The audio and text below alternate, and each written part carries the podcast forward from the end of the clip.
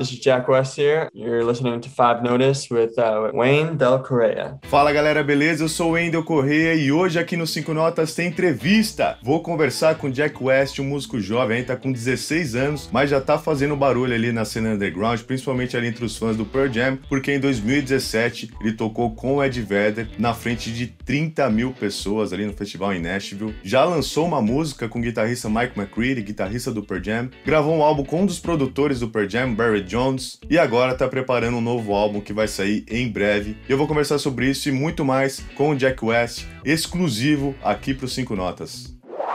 Hey, how are you, man? Good. How are you? Thank you for having me. Thank you for talking with me. I appreciate it. I really enjoy your songs, man. Yeah, thank you. I want to start with first things first. Uh, you were born in Victor City, named Victor, New York State. Is that right? Yes. And it was on 2004. Yeah. Which day you were born? October 19th. Oh, it's coming up. Yeah. you were born and raised there in New York.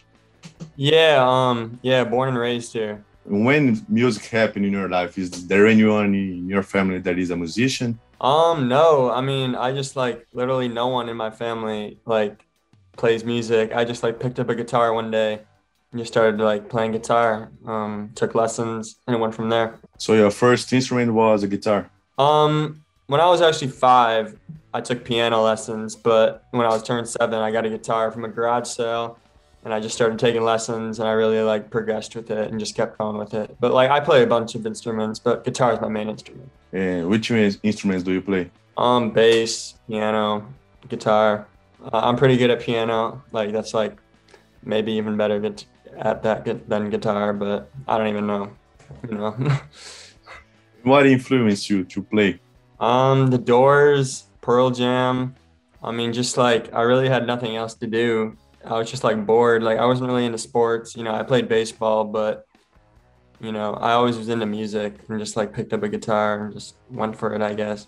But like music wise, like the Doors, Pearl Jam, the Red Hot Chili Peppers, of course, um, Foster the People, uh, you know, you know, all that kind of stuff. The best. Do you have a favorite band? Uh, yeah, the Red Hot Chili Peppers are my all-time. Yeah, man. it's my favorite band too. Yeah, yeah. yeah we can talk about them later. when when did you become Red Hot Chili Peppers fan? Um, like 2016, when I was like 11, like or whatever, 12 or 11. You know, I just became really into them, and I met them and saw them in person. You know, I saw them in Toronto, and I met them all, and uh, they were really cool. And I just like really liked their music, and from then on out, I was just like a big fan. Yeah, man, that's crazy. I hope to meet it one day. I only met Chad Smith. yeah, he's cool. yeah, he's the best. Did you join a band, or do you start being on solo shows? How did, did it happen for you? Um, I started with solo shows when I was like 13, um, or 12 or 11. Uh, then I got a band when I was like 15 and they're all like older. They're like 21, 22, 23. And they went to this like really like high end college um, where I live. That's like for music theory. And they're all like trained and really good at what they do. Um, so they're in my band and, you know, you know, that's been going on for like over two years now. And, uh, you know, a few of them have quit um, and we've like, you know, switched out players and stuff, but the drummer, Matt Bent, um, he's been in it, you know, the whole time and I write music with him and, we have a good time. So, are you still playing with, with your bandmates? Is the same bandmates? Um, so we have a bass player. This is actually funny. Our keyboard player actually he's playing on Broadway now in New York City. So he actually had to he had he had to quit the band, but you know I still write music with him. Um, the drummer he's still in it, and then I play guitar now. Before we had two guitar players, and I also like played rhythm, but now I play all the lead stuff. And with my you know my friend Brody he plays bass in it um, and he's actually my age. So, so we go down to New York City to practice like show um, we just played a show this weekend in New Jersey um, at the Pearl Jam wishlist pre-party which is pretty cool. So and you are good meeting these celebrities these huge musicians because you already told me you met the Chili Peppers and then yeah you, yeah, yeah. you you met Ed Vedder how you do that uh, I've met I've met quite a few people um, I don't know. I guess like being at the right place at the right time. Like I met Eddie like outside, like on the street, and we happened to be staying at the same hotel.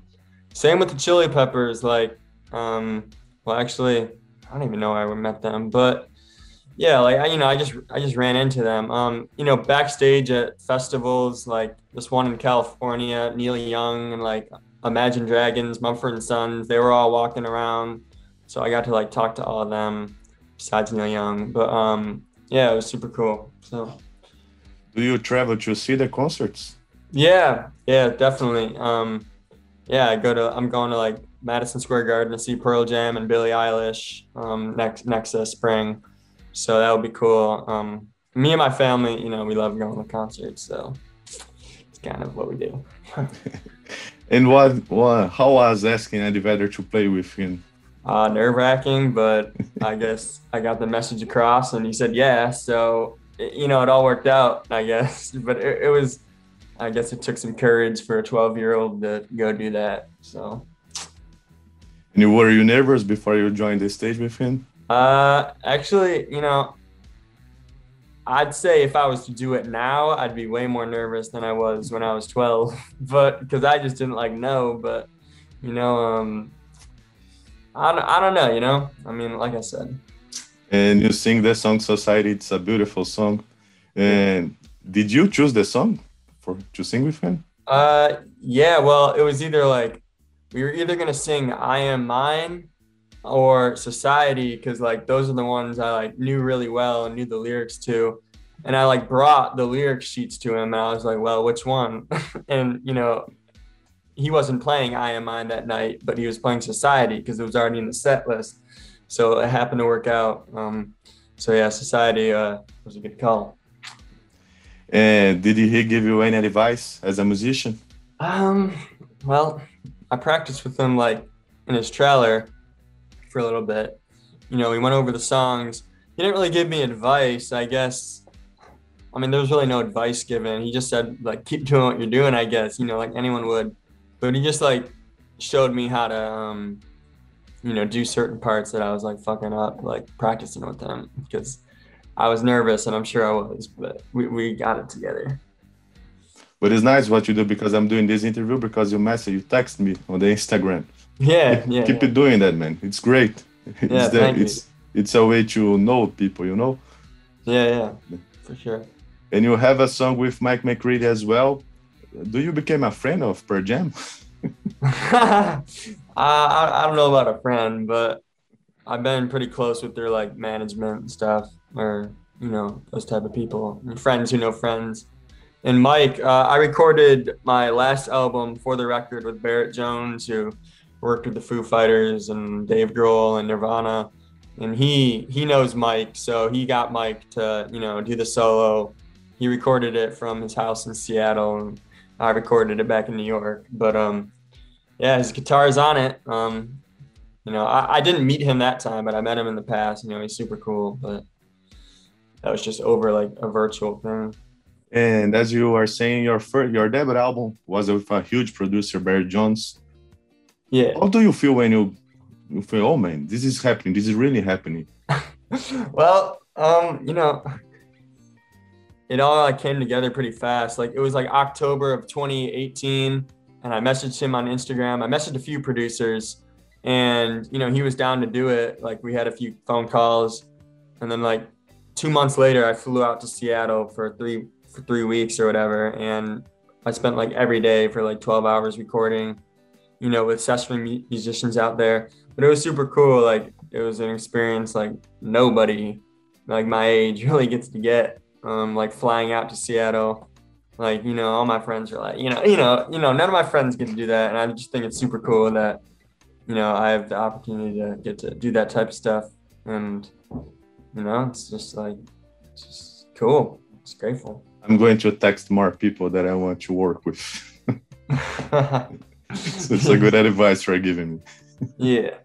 And your first song release was, was Old Soul in 2018, right? Yeah, that one. Um, that one's old. I was like 13. I, I, I wanted to take that off Spotify because I didn't like it. Like now, looking back on it, I think it's horrible. But um, really, man, it's, it's a good song. It, it's still up there. So I don't know. Is the first song you've ever written? Not the first song I've ever written, but first song I put out. The first song I ever written, I was like 11, and it was called "Creations of the Earth," and it was it was quite the song, but you know, it was not very good. But do you still have the the letter where you wrote? How do you wrote on the cell phone on a paper? That last record with Barrett, you know, in Seattle, I wrote it like I have a notepad full of just like the lyrics to all that stuff and like more songs that didn't make it because you know I had a lot of songs that did not make that record. But um lately, you know, this past record I've been recording for the past year, um I've been all typing it on my phone just in my notes because I don't know, I just it's just been more convenient. Like my phone's, you know, right here, so I just like, type away it, you know. Yeah, it's easy. Yeah. Talking more about the album for the record, you already told how was the process of recording it and how was uh, choosing these 80 songs 80 tracks to make to the album um like choosing like choosing which tracks to make the album? Yes. Okay um well we recorded i mean i had like 20 like 20 you know like 20 songs. And i recorded myself in my bedroom before going out there like just playing them acoustically. And i sent them to him. And then he picked eight out of the 20 which which were good, which were like he thought were you know could be good enough to be you know put on a record. So I was like surprised. I was like, wow, like all those other twelve songs just like, go to waste. I guess I you know I, I haven't played them since you know since they're just like I forget about them. But um, you know yeah. So he picked those eight. He picked them. He was like you know I think these are best. And then I went in and we like reworked a lot of stuff. Well, not a lot of stuff. Some songs we did really rework, like transform, but others we just went in and recorded them the way they were and they sounded great so when the album completes 10 years old you can release those songs live as a deluxe version. Deluxe yeah. version. yeah no that's a good idea that's a good idea. And then th- there's some i checking your your discography on spotify some live records right you release. Yeah um i played a show in uh, seattle at Easy Street Records, which is uh, you know, um, Pearl. It's a big Pearl Jam record store. Like you know, the owner is really good friends with you know the Pearl Jam people, and it's in the heart of Seattle, West Seattle. And I played there. I did a, you know, like a record release for my album that came out for the record. You know, I had vinyl there. You know, like people bought my vinyl. It was cool and you know a lot of people came and um, and they filmed it and they recorded the live tracks of us playing at um, at the record shop and uh, like a few months later you know how we, we had the videos of it and we narrowed down like six songs again. Three of them were covers or Ch- chili peppers one was one of them uh, sick love. Um, uh, we did that one and a few off my record. And actually uh, one song that didn't make the record. So there is like a there is a song that didn't make the record but we released the live version of it. So and that one's called bring the records back. So there's like six songs on it and we re- we uh, we released that in March of 2020, I believe. So, you know, a little bit of the go, but yeah, it was cool for yeah. sure. I'm playing your cover of "Sick Love" on my show. I really enjoy oh, cool. yeah, no, yeah. It's I cool. like it because you don't try to sing like the original ones. You know, you sing on your own way. Yeah, yeah, yeah. Like, yeah. I mean, I don't. I hope I don't try to sound like Anthony, but even though I, you know, to a point probably do, but. no, but even like like a Stone for an Slave that is on this this record, you sing like your own style. yeah, enjoy yeah, it. Yeah. yeah, appreciate it. Thank you. And since then, you've been releasing a lot of singles on the this pandemic and this crazy. And are you writing a lot since the lockdown happened? Uh, yeah. So I um the Mike McCready song is part of those five singles that came out in 2020. And the past year, starting in September of 2020, I've been uh, recording an album, you know, uh, you know, this past year, and that's gonna come out either like late 21 or early 2022. But I've been going back and forth to New York and like recording vocals. I've been recording stuff here.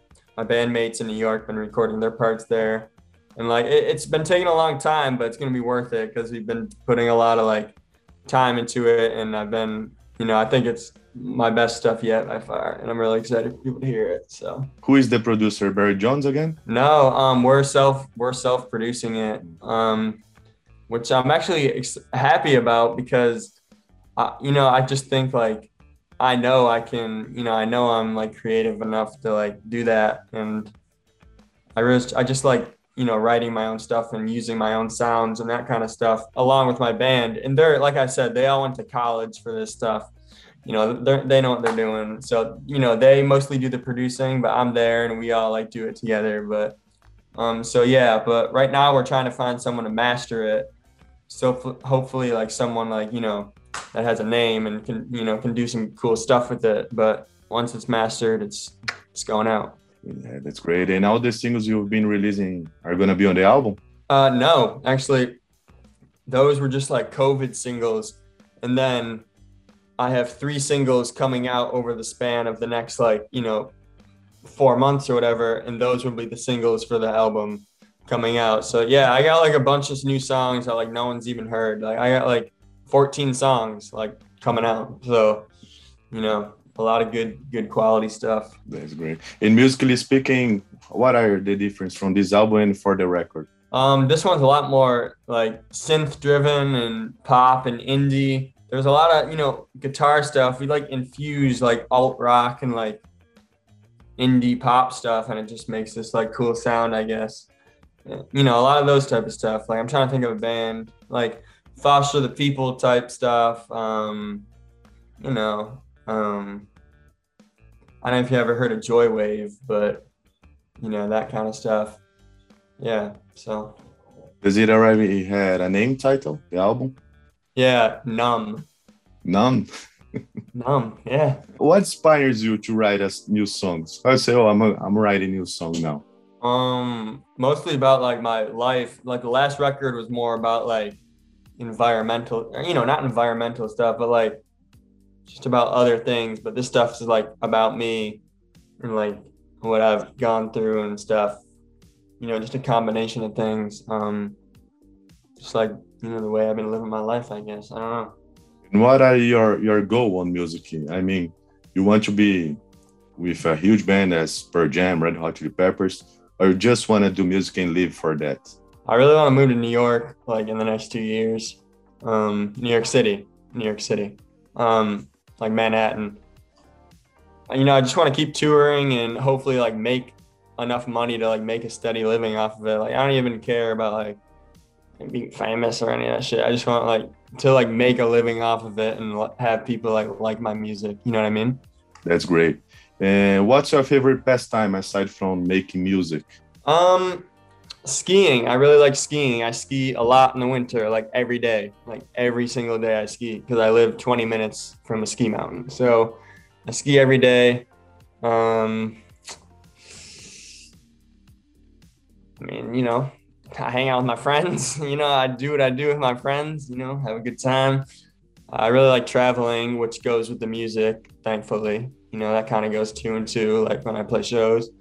You know that's kind of what i do in my spare time and how is the city of Victor on the musical scene there? It is terrible. Um, it's it's really small. You know, the town is like 20 minutes outside of a city called Rochester. That's like the city I live in, and I just live like in the suburbs of it. And the music scene there is like really bad. Like, I'm sorry to say, um, you know, there's a lot of you know cover bands that just like cover music and play these big venues and like sell them out when it really should be like you know original artists who are selling out these venues but it's not. So um, but there are some good bands like that joywave band. They're from rochester. This band called cops um, you know there's a good there's a good few bands out of rochester but also at the same time it's not that good. You are young but um, your big influences are from the 90s. Yeah. How did you met these rock bands from the 90s? Uh, my dad. Um, you know, I got my first CD when I was four, and it was the Morrison Hotel, or I think that's the name of it, Morrison Hotel, the Doors CD. And uh, my favorite song was "Waiting for the Sun" when I was four. So, so you know, kind of, you know, many four-year-olds are not listening to the Doors. So as you can see, my musical taste was quite brought in from there. yeah, but it's the best. but yeah.